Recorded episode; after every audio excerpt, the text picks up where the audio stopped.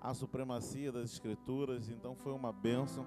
Oito e meia da manhã, todos os domingos, nós estamos aqui na casa do Senhor para louvar o nome do Senhor Jesus, para aprender a palavra do Senhor Jesus. E aí nós crescemos na graça e também no conhecimento. Amém, irmãos? Amém, irmãos? Quem está me ouvindo bem aí, diga amém. Só eu que estou sem, sem retorno vocês estão me ouvindo bem? Estou sem retorno aqui, pão.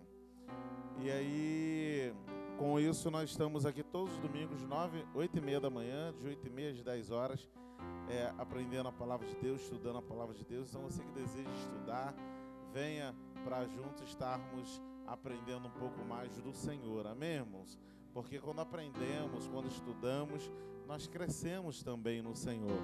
Então é importante que você disponibilize um tempo, deixe o cansaço, a preguiça de lado, e aí você disponibilize um tempo seu para estudar, para aprender a palavra do Senhor Jesus, que sempre nós temos aqui pela manhã. Nós falamos um pouco sobre as Escrituras, sobre como foi separado o cânon sagrado, falamos dos livros apócrifos, falamos dos de todos esses livros, os de, demais livros, falamos como é, a Bíblia é verdade, falamos da veracidade, da inerrância e da infalibilidade da Bíblia. Então foi uma aula sensacional, tenho certeza que todos os irmãos que estiveram aqui com a gente aprenderam bastante e saíram daqui pela manhã abençoados pelo Senhor. Amém, queridos? E aí na semana que vem nós não teremos escola dominical, porque estaremos participando da sétima edição do Encontro Radical. Tem radical aí? Então nós estaremos participando, irmãos. Dia 21, nós estaremos é, no primeiro dia ali do, da sétima edição do Encontro Radical. Vamos passar do dia 21 até o dia 23, ali naquele sítio em Papucai, onde o Senhor vai restaurar pessoas, vai transformar vidas. Irmãos, se preparem se preparem. Deus vai fazer algo sobrenatural na vida de pessoas. Só da comunidade da Chumbada ali, Chumbadão tem 18. Oh, glória! Só da comunidade, só do movimento, Deus vai fazer a obra naquele lugar. Amém, irmãos? O negócio vai ser forte, as pessoas serão restauradas pelo Senhor Jesus, para a glória de Deus. Nós cremos nisso. Deus vai mover o sobrenatural nesses três dias. Eu tenho certeza que os testemunhos serão fortes do que Deus irá fazer, de como Deus vai libertar pessoas, restaurar pessoas. Eu estou esperando algo sobrenatural. Deus está ministrando isso ao meu coração já há um tempo. Eu quero compartilhar com os irmãos que vai ser algo sobrenatural esse final de semana e de segunda, de sexta a domingo vai ser uma bênção para a glória do Senhor Jesus. Então, você que ainda não se inscreveu, ou para trabalhar, você que já é radical, ou para acampar, você que ainda não é, faça isso, ainda tá, dá tempo. Amanhã nós teremos aqui o culto de escala, o culto de leitura de escala, é, às 19h30. Esse culto é somente para quem é radical. Então, você que é radical, é, esteja aqui conosco, adorando, e nós vamos fazer a leitura de escala. Você que se inscreveu, você vai saber amanhã a área que você vai trabalhar, a área que você vai atuar, vai receber aqui as maiores informações. Então vai ser uma bênção para a glória do Senhor Jesus. Então esteja amanhã aqui, somente quem é radical. E aí nós vamos estar fazendo recebimento de ficha, de taxa, e vai ser bênção para a glória do Senhor Jesus. Falando ainda da escola dominical, nós vamos já preparamos o material, né, para os adolescentes também, né, Carol? E aí os adolescentes eles já estão disponíveis a vir para a escola dominical para estudar a palavra de Deus também. Então tenho certeza que vai haver um crescimento também na vida dos adolescentes. Amém, queridos? São todos os adolescentes que desejam estudar, aprender a palavra do Senhor Jesus. Faça isso. Eu tenho certeza que você também será bênção para a glória do Senhor Jesus. Amém? Olha só que bênção esse púlpito, né, irmão? Dá para botar a revistinha da escola dominical, dá para botar a Bíblia, ainda dá para botar meus bolsos, né? Olha que bênção. Que benção. Quem pode dar glória aí, irmão? Eu estou aqui dando glória. Estou aqui recebendo a vitória, irmão. Amém? E a água, né? Vou até ligar o ventilador. Eu sei que ele atrapalha um pouquinho na leitura, mas como a gente ainda não está com ar-condicionado, a gente tem que apertar um pouquinho, né, irmão? Não dá para ter tudo, né? Não dá para ter tudo de uma vez só. Quero pedir que você abra sua Bíblia. Quem ainda quer ouvir uma porção da palavra de Deus, diga eu. Abra sua Bíblia, você de casa também, que está em casa assistindo pela live. É, no Evangelho de Lucas, capítulo de número 7. Lucas, número 7.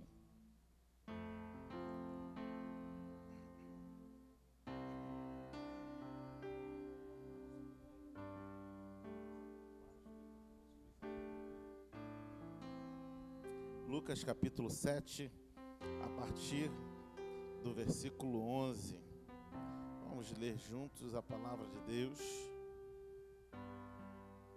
Vamos ler do 11 até o 15.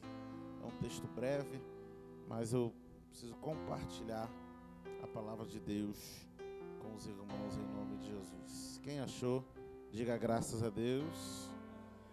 E quem não achou, achou na tela, né, irmãos? Mas é bom os irmãos é, estarem manuseando a palavra de Deus para não perder esse contato com a Bíblia, com as Escrituras. Lucas capítulo 7, versículo 11 diz assim a palavra do Senhor. E, e aconteceu que pouco depois, ir ele à cidade chamada Naim, e com ele muitos de seus discípulos e uma grande multidão. E quando chegou perto da porta da cidade, eis que levavam um defunto. Repita comigo: um defunto. Mais uma vez, um defunto.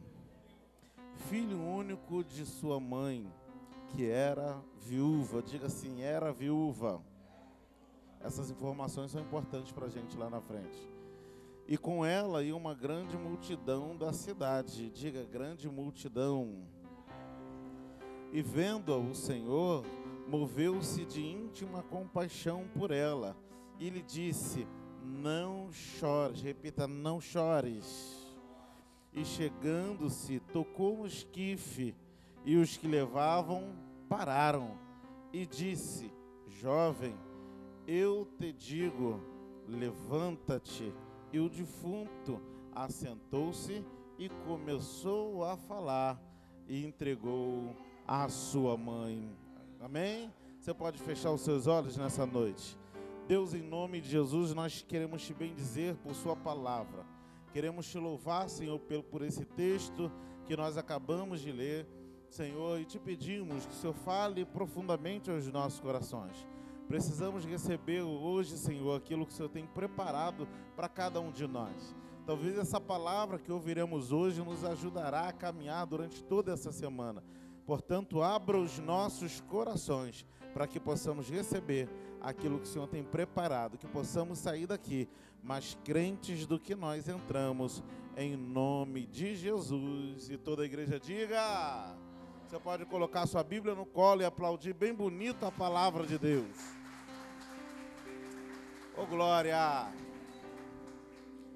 Queridos, o texto que nós acabamos de ler em Lucas, Evangelho de Lucas, Lucas, ele escreveu o seu evangelho, ele não era discípulo de Jesus. Lucas era um doutor, um médico, alguém que cuidava de doença das pessoas. E aí ele ficou muito curioso, então ele foi como um repórter investigativo. Ele pegou algumas informações que o apóstolo Paulo passava para ele, e aí ele foi buscando também informações de pessoas, e ele escreveu assim o seu evangelho.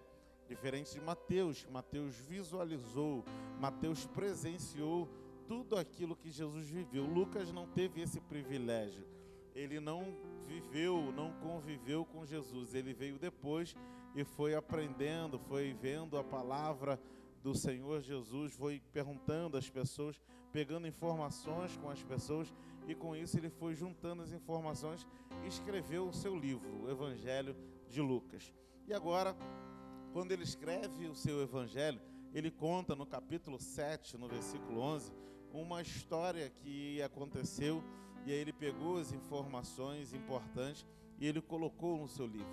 E o interessante é que esses evangelhos, eles são evangelhos sinóticos. A Bíblia chama de sinóticos, porque o mesmo texto, as mesmas é, parábolas, as mesmas mensagens, os mesmos acontecimentos que está relatado em um também está relatado em outro. Então eles são muito parecidos. Então os quatro evangelistas eles relatam das mesmas histórias. Esse texto aqui ele também está escrito é, em outro em outro livro, em outro evangelho. Então quando a gente vê uma palavra, sempre está em outra, e quando a gente estudar, é bom que a gente pesquise em vários textos, em outros livros também, para a gente aprender um pouco mais. Um pode dar uma informação a mais e um a menos. Mas o Lucas, quando ele conta essa história, ele dá alguns detalhes no seu modo de dizer. Quais são os detalhes que Lucas diz? A Bíblia diz que Jesus ele é, sentiu o desejo de ir para Naim, uma cidade chamada Naim. Ele escolheu Naim para ele ir. E quando ele escolheu Naim, a Bíblia diz que ele estava com uma grande multidão, porque onde Jesus passava tinha uma multidão com ele.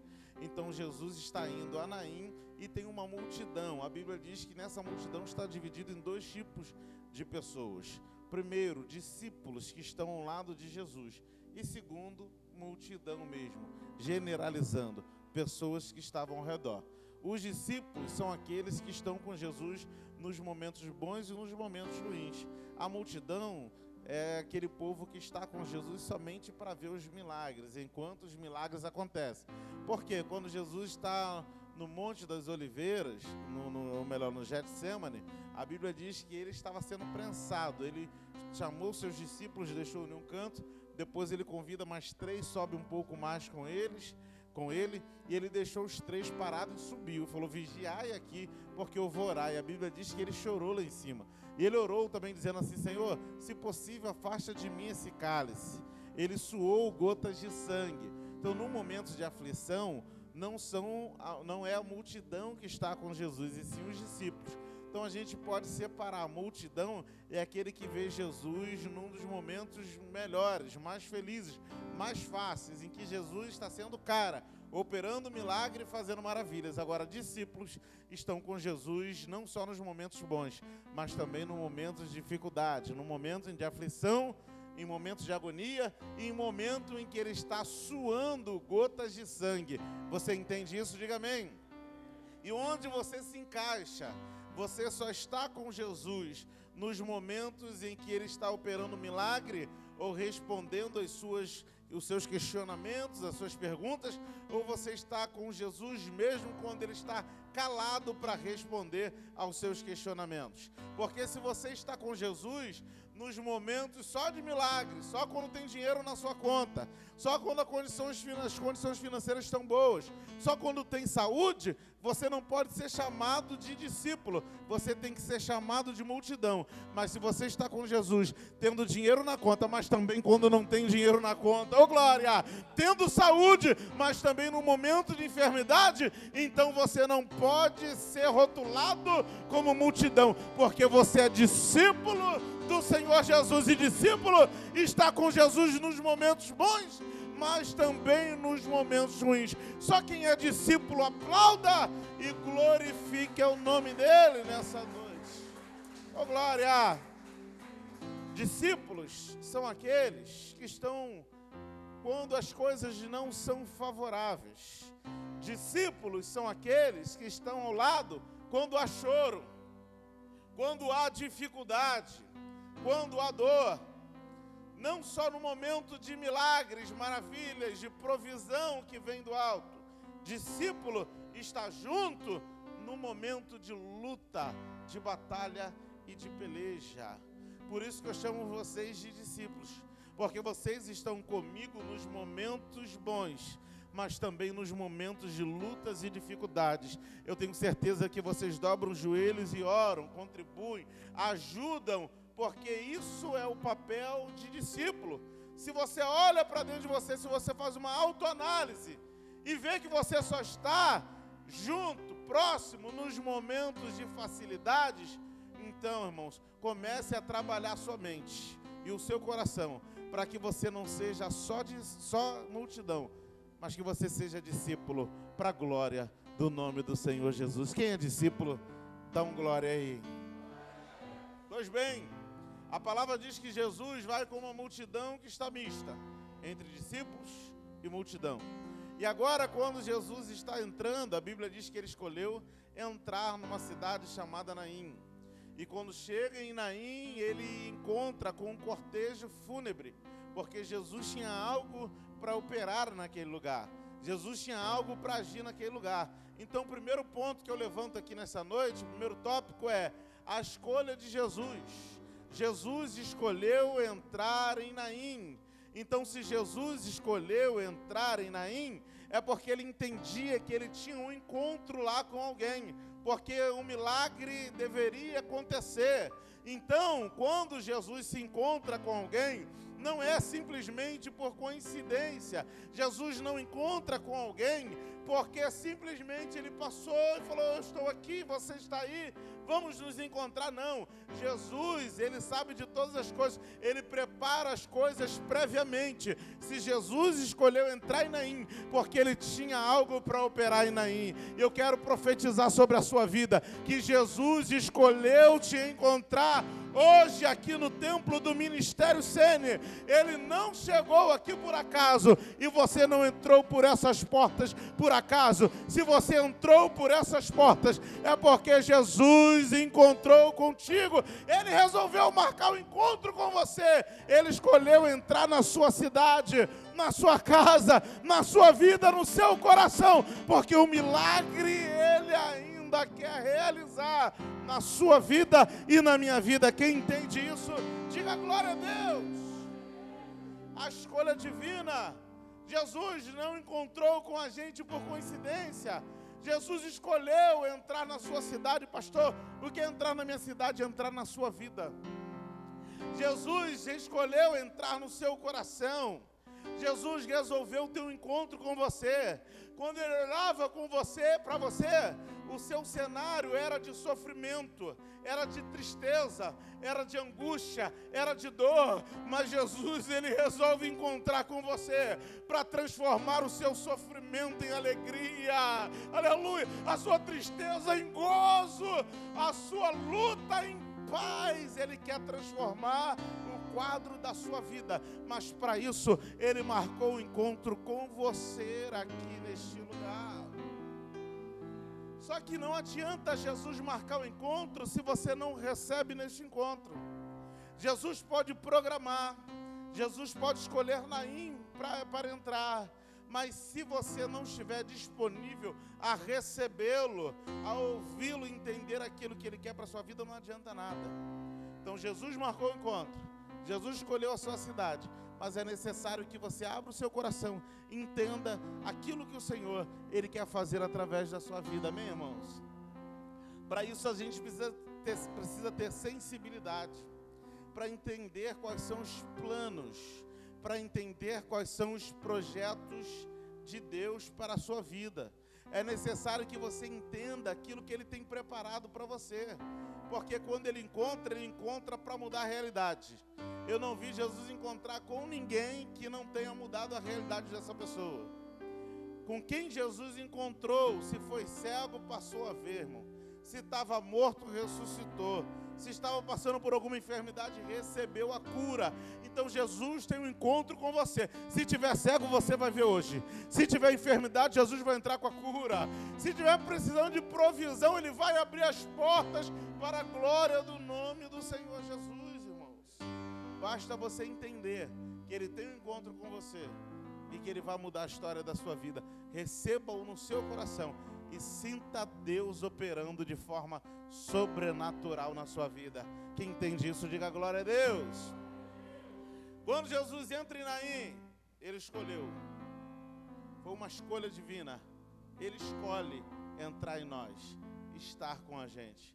Jesus entrou. Quando Jesus entra, vem a multidão de Jesus e uma outra multidão. A multidão de Jesus está celebrando por estar do lado do Mestre.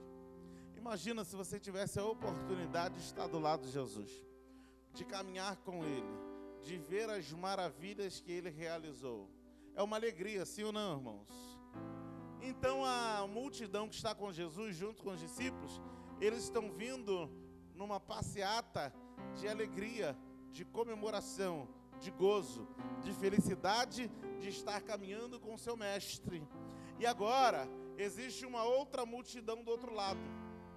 Só que o sentimento dessa outra multidão é oposta ao sentimento da multidão que está com Jesus, porque enquanto do lado de Jesus a alegria, do outro lado a tristeza. Por quê, pastor? Lucas, ele se responsabiliza de nos dizer por quê. A Bíblia diz que tem uma mulher que ela está levando o seu filho único em um esquife, uma espécie de maca em que levavam os mortos.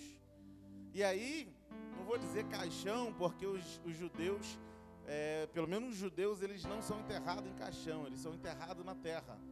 E eles são enterrados na terra porque eles entendem que do pó viemos e para o pó voltaremos.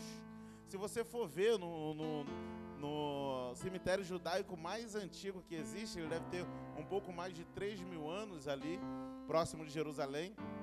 Ele é um cemitério e aí, é, ele é no. Ele é em cima de um monte. E ele é virado para o templo, onde era o templo. Hoje é a mesquita, onde era o templo de Jerusalém.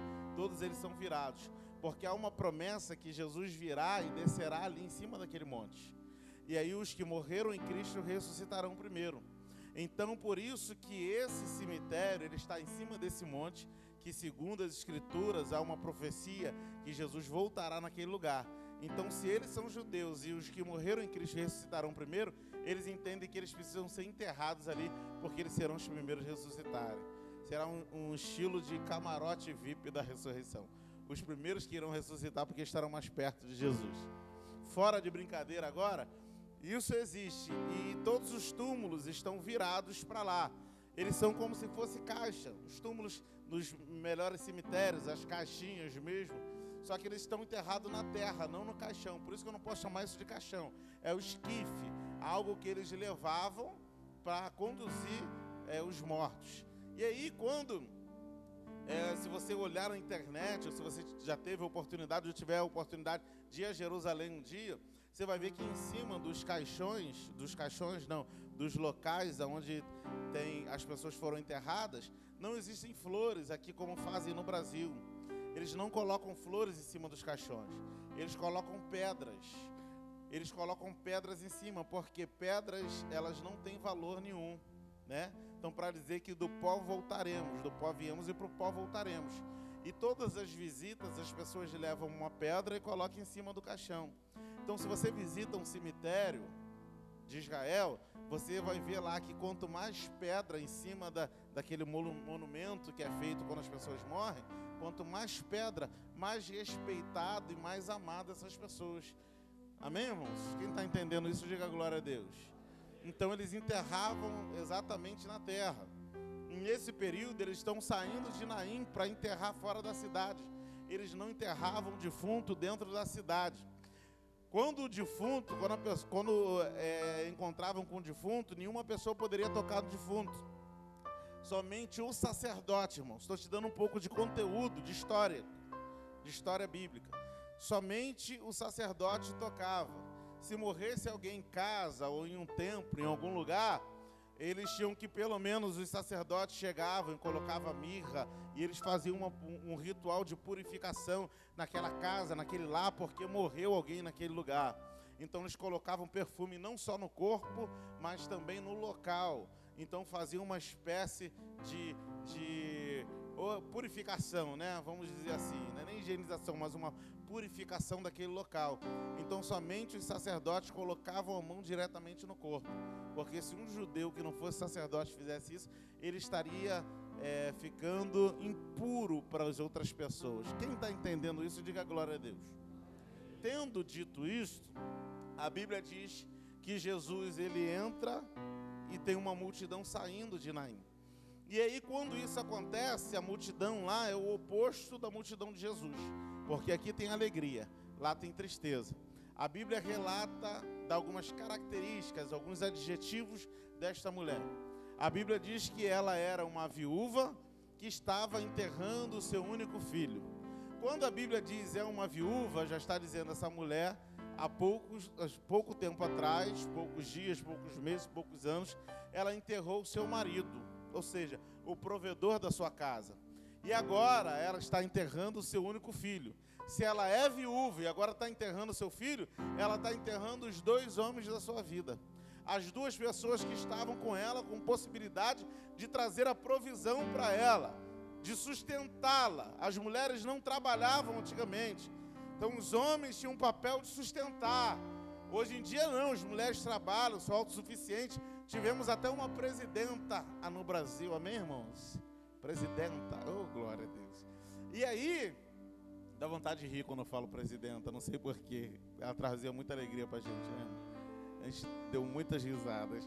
E aí, com isso, as mulheres não trabalhavam antigamente. Então, quando a Bíblia diz uma viúva que enterra o seu filho, está dizendo essa mulher não tem uma perspectiva de sobreviver financeiramente, porque ela não tem condições. Ou seja, a mulher já tinha o um histórico, enterrou o seu marido, ou seja, é viúva.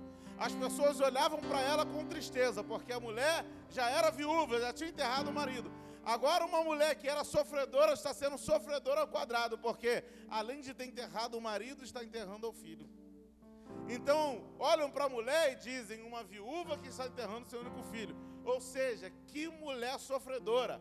Como ela sofre, como ela tem tristeza. E essa multidão está no cortejo fúnebre, levando esse único filho dela para fora da cidade, porque eles estão enterrando fora da cidade de Naim. Então, a realidade dessa mulher era de sofrimento, de tristeza. E a multidão estava ali para chorar. Pastor, quem estava na multidão da mulher? Já explicamos quem estava na multidão dos discípulos com Jesus, que eram discípulos e multidão. E agora quem estava junto com a mulher?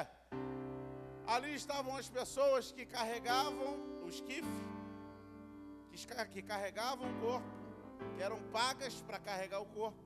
Estavam também as carpideiras, que eram mulheres que eram pagas por dinheiro para chorar no enterro, ou seja, numa cerimônia fúnebre, se não tivesse choro, as pessoas imaginavam, é, essa pessoa não é querida. Então algumas carpideiras, elas eram pagas para chorar o enterro. Uh, chorando quem é, nem conhece, nem amava, nem tinha respeito, mas está chorando porque foi paga para chorar, e outros foram pagos para carregar. E a terceira parte que está na multidão da mulher são pessoas que estão ali porque estão sentindo sofrimento por aquela mulher, porque ela é tão sofredora, mas tão sofredora, que ela perdeu o marido, agora perdeu um filho, meu irmão. Vamos ajudar essa mulher, vamos lá, porque eu estou morrendo de pena dela. Então, primeiro, os que carregavam o esquife, os que, as que choravam e aqueles que estavam com pena da mulher. Essa era a multidão da mulher. E essa multidão da tristeza, do sofrimento, da angústia, se encontra em dado momento com a multidão da alegria de Jesus, do milagre e da provisão. Quando há esse encontro, a Bíblia diz que Jesus ele resolve ir em direção a esse cortejo fúnebre. E quando ele vai, ele faz aquilo que um judeu não poderia fazer. Quando passa um defunto, ele tinha que dar um passo atrás para poder esse defunto, esse cortejo fúnebre passar em respeito. Ele não poderia parar um cortejo fúnebre. Esses dias eu fiz um culto fúnebre aqui em São Gonçalo e ali fui no cemitério São Miguel. E quando o caixão ia sair da capela do lado de cá para atravessar a rua. Só dos motoristas dos ônibus verem que estava chegando o caixão, eles pararam tudo. Então eles precisam parar para o cortejo fúnebre passar. Então os carros respeitaram. Da mesma forma, antigamente, tinham que respeitar. Em alguns lugares existem até leis, irmãos, proibindo alguém de impedir o cortejo fúnebre de passar. Carro tem que passar, se não parar, se não tem que pode ser multado em alguns lugares. Em cidades pequenas, passa um carro anunciando, dizendo: Olha, estamos aqui para anunciar que o senhor Fulano de Tal, ele faleceu, o enterro será às 19 horas, ou às 11 horas, ao meio-dia.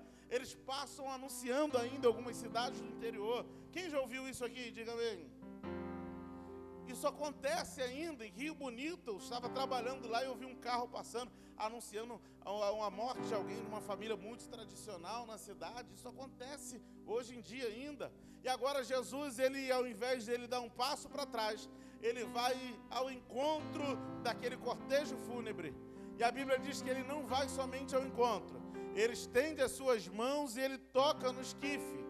Quando Jesus está tocando, ele está indo contra a tradição judaica, porque uma pessoa não pode tocar num defunto e ele toca no esquife, ou seja, ele toca naquele lugar onde estão carregando aquele menino. Ou seja, ele toca do lado de fora para operar um milagre naquilo que estava dentro. Oh, glória a Deus! Eu não sei como você entrou aqui nessa noite, mas Jesus está com a multidão da alegria, entrando em Naim, ao seu encontro, e é um milagre que ele precisa operar na sua vida. E ele hoje está tocando fora para operar um milagre em algo que está dentro, Ele vai sarar as suas feridas, Ele vai curar o seu coração, Ele vai limpar a sua tristeza, porque Jesus é um Deus de milagres. Só quem crê no agir de Deus, diga glória a Deus. Ele entra em Naim, pastor, eu estou aqui, eu estou arrebentado por dentro. Eu não sei nem como eu vim parar nessa igreja. Eu não sei nem como eu tive força de sair de casa e vir para cá, porque a tristeza no meu coração, ah, fique tranquilo. Eu quero te dar uma boa notícia. Jesus está entrando em Naim nesta noite. Em Naim ele terá um encontro com você. Ele vai tocar no que está fora para operar o um milagre naquilo que está dentro. Ele vai limpar você por dentro. Ele vai restaurar você por dentro. Você vai sair daqui uma nova criatura em nome do Senhor Jesus. Só quem recebe, aplauda e glorifique o nome do Senhor Jesus. Oh glória!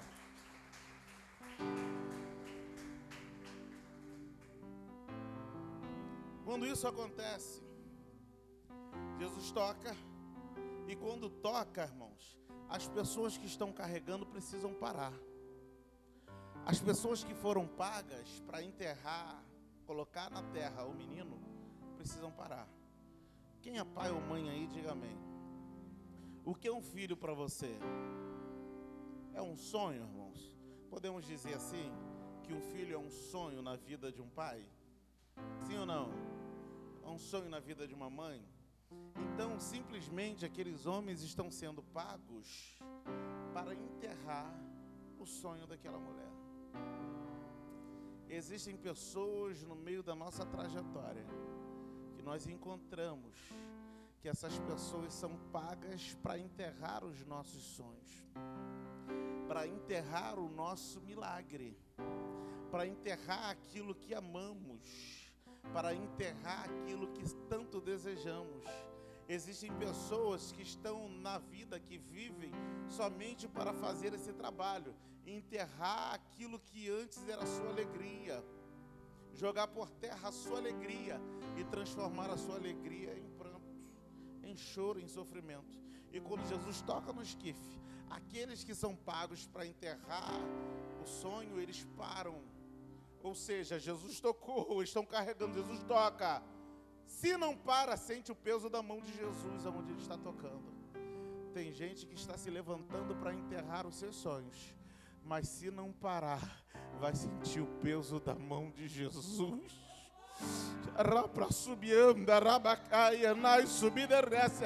Tem gente que já entendeu aí, mas tem gente que tem que parar, irmãos. Tem que parar de carregar os seus sonhos, querer enterrar os seus sonhos. Sabe por quê? Porque se não parar, vai sentir o peso da mão de Jesus. Ele vai pesar a mão. Ele não vai permitir que seu sonho seja destruído para a glória do nome do Senhor. Então você entrou desesperado, agoniado, entristecido. Eu tenho uma palavra para você, fique tranquilo. O seu sonho não será enterrado, porque Jesus toca e ele para o cortejo fúnebre para operar o milagre na sua vida e na minha vida. Só quem entende isso, diga glória a Deus.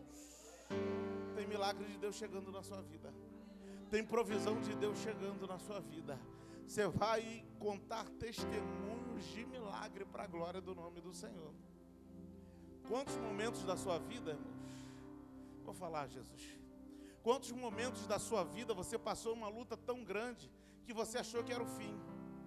Quantos momentos da sua vida você passou uma luta tão grande que você falou: não tem mais jeito, não há mais como reverter essa situação. É o fim da minha vida, é o fim do meu trabalho, é o fim do meu casamento, é o fim do meu relacionamento, é o fim da minha alegria.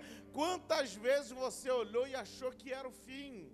Na verdade, porque você estava indo num cortejo fúnebre para enterrar aquilo que era seu, aquilo que você amava mas Jesus, antes de enterrar, Jesus encontrou com aquele cortejo e mudou a história daquele cortejo. Você achava que era o fim, você dormiu sem saber o que iria acontecer, mas quando amanheceu, a Bíblia diz: Ah, o choro pode durar uma noite, mas a alegria vem pela manhã. Você chorou, chorou a noite, mas o dia virou nada como um dia após o outro o milagre ainda vai acontecer. Pastor, então o que eu faço enquanto eu estou triste? O que eu faço enquanto eu estou sofrendo? O que eu faço enquanto estou chorando? Irmãos, deita a cabeça no travesseiro. Você ficar sem dormir resolve o seu problema, sim ou não? De forma alguma. Só vai te abater mais. Então bota a cabecinha no travesseiro e tira aquele sono dos justos descansa em paz, porque enquanto você descansa, Deus te faz crescer. Jesus age na sua vida. Você sabia enquanto nós estamos dormindo, estamos crescendo? Pelo menos as crianças. Enquanto descansamos, a gente cresce. A gente cresce durante o dia, mas o período do dia em que a gente mais cresce é enquanto a gente dorme. Quem sabia disso, irmãos? Porque enquanto a gente dorme, a gente cresce. Aí você não está entendendo nada, pastor, o que eu faço? Aí Jesus te trouxe aqui nessa noite para te dizer: fique tranquilo, dorme, porque enquanto você dorme, você cresce. Aleluia!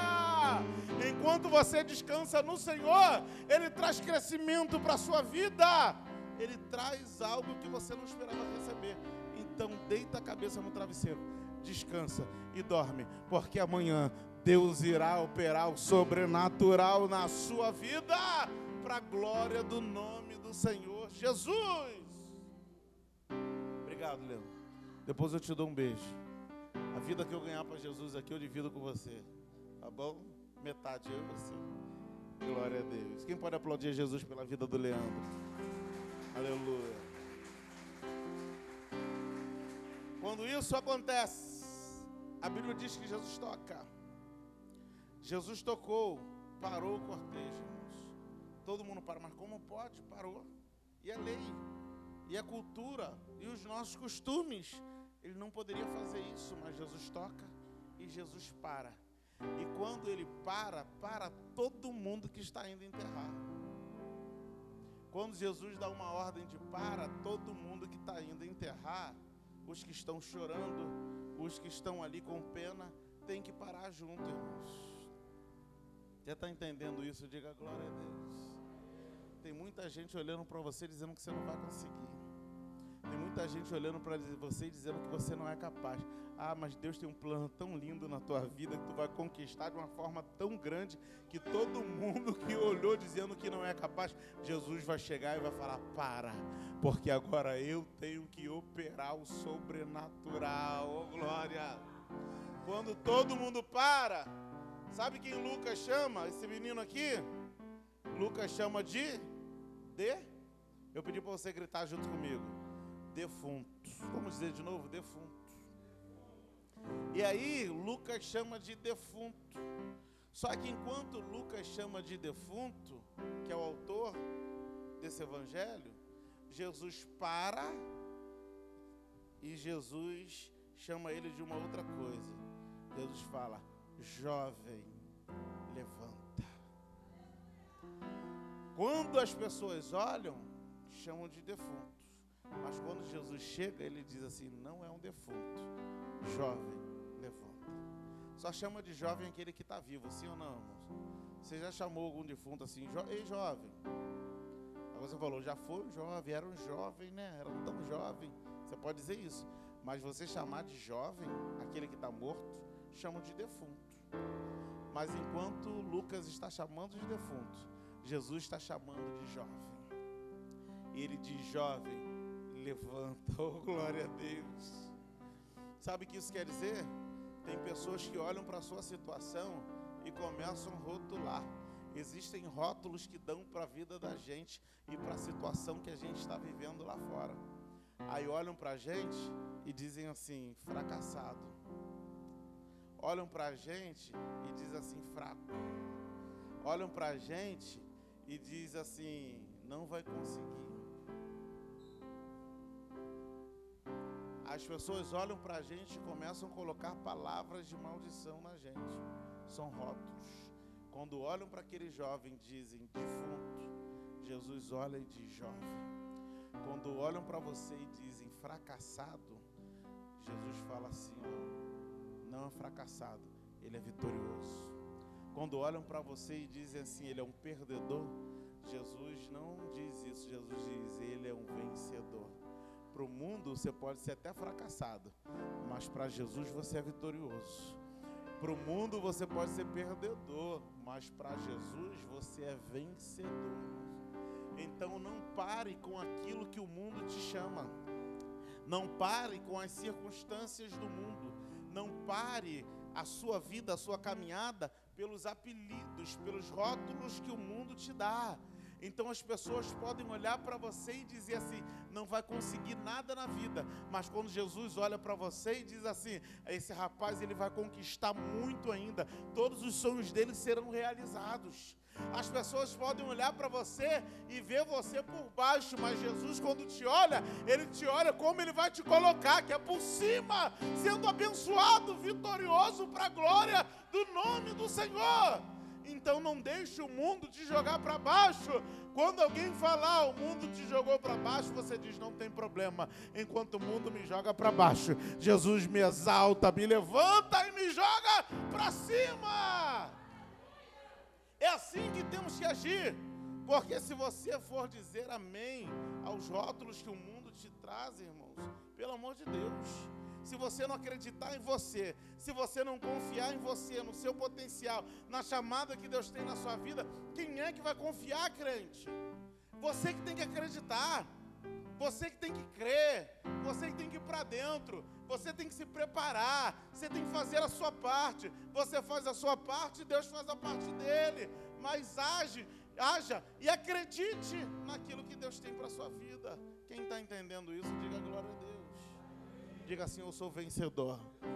Diga: Eu sou vitorioso.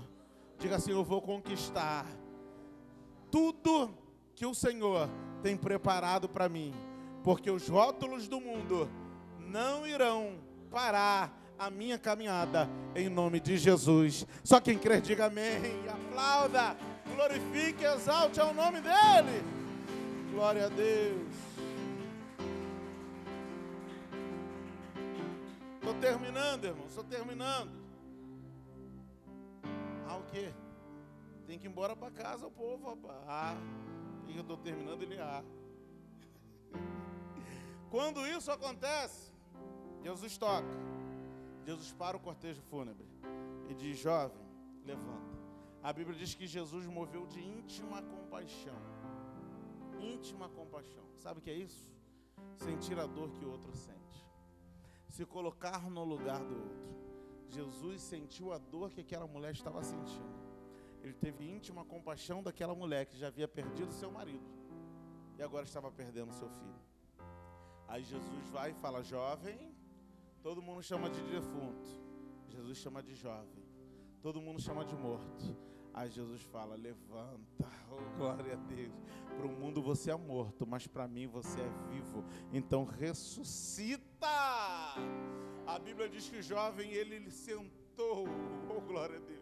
Quando ele sentou, ele começou a falar. Jesus encontrou com um cortejo fúnebre, com um cortejo de tristeza. Mas depois do encontro, ela saiu de casa. Vou reformular essa frase. Ela saiu de casa com um cortejo de tristeza, mas quando ela encontrou com Jesus, ela voltou para casa com uma passeata da alegria, oh glória a Deus. Porque enquanto nós encontramos com Jesus, tudo aquilo que era antes tristeza, Ele transforma em alegria, oh glória a Deus. Por isso isso que você é tão alegre, por isso que você é tão feliz, porque quando você se encontrou com Jesus, Ele transformou toda a sua tristeza em alegria. E é por isso que você está aqui nessa noite, sendo mais do que vencedor em Cristo Jesus. Só quem crê nessa palavra, diga amém. E se coloque de pé, glorificando, exaltando o nome dEle nessa noite. Oh glória! Jesus, Ele marcou um encontro com você. Jesus está entrando em Naim hoje, porque ele tem um encontro com você em Naim. Jesus, ele olha e vê as pessoas colocando rótulos diante de você. E quando Jesus chega, ele acaba com todo o rótulo de defunto. E aí ele começa a colocar diante de você algo que verdadeiramente você é, vivo para a glória do nome do Senhor Jesus. Essa mulher saiu de casa chorando mas depois que ela se encontrou com Jesus, ela teve que voltar para casa sorrindo. Ela saiu de casa triste, mas depois que ela encontrou com Jesus, ela teve que voltar para casa feliz. Ela saiu de casa frustrada, mas depois do encontro com Jesus, ela voltou para casa realizada para a glória do nome do Senhor Jesus. Eu quero profetizar sobre a sua vida. Se há choro, se há tristeza, se há frustração, hoje Jesus ele transforma em sorriso, felicidade e realização para a glória do nome do nosso Senhor. Só quem entende isso, diga glória a Deus. E eu preciso orar por você. Sabe para que Deus te trouxe aqui? Para mudar a realidade da sua vida. Sabe para que Deus te trouxe aqui? Para mudar a realidade da sua história. E eu preciso orar. Você não pode ir embora sem antes eu orar por você e ligar aqui na terra para que seja ligado lá no céu. Deus tem provisão, tem resposta, tem uma nova história para você.